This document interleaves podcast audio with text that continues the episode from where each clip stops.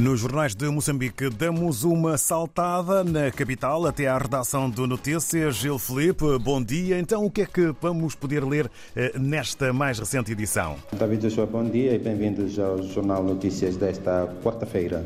Vacinação baixa incidência da cólera. Este é o texto a abrir a nossa edição de hoje que detalha que as campanhas de vacinação e a sensibilização comunitária levadas a cabo pelas autoridades sanitárias poderão estar a contribuir para a redução da incidência da cólera no país, que assola mais de 30 distritos.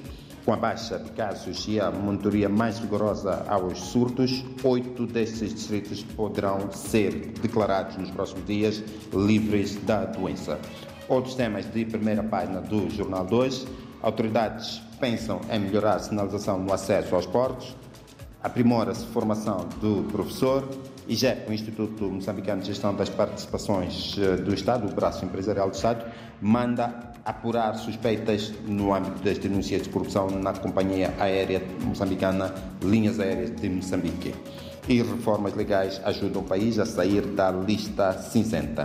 Nas chamadas temos chuvas nas regiões centro e norte, Nova Lei de Trabalho vigora a partir de hoje, lançada a plataforma de gestão de conflitos externos. Chamadas não, são breves. Agora sim, as chamadas impostos internos contribuem mais na cobrança de receitas. É o tema principal do suplemento Economia e Negócios, que sai às quartas-feiras.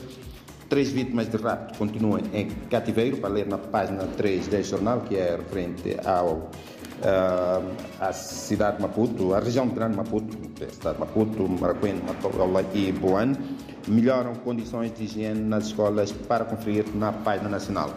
Entramos agora, através do, da rubrica Cultura, para as páginas interiores. Ricardo Rangel, uma marca da narrativa visual anticolonial, é uma reportagem que o jornal faz à volta dos 100 anos que Ricardo Rangel, grande fotógrafo moçambicano, fotojornalista moçambicano, faria se fosse vivo. Na página região de Grande Maputo, três vítimas de raptos ainda em cativeiros. Economia. A página diária de economia, Moçambique quer identificar reais necessidades de infraestruturas de transporte e 30 empresas estarão cotadas em bolsa até 2030. Na página da Beira, que às quartas-feiras traz reportagem Crianças Mães, é uma reportagem à volta de uh, menores que acabam, que acabam uh, engravidando cedo, flagelo na Beira, e o jornal traz uma reportagem com este tema.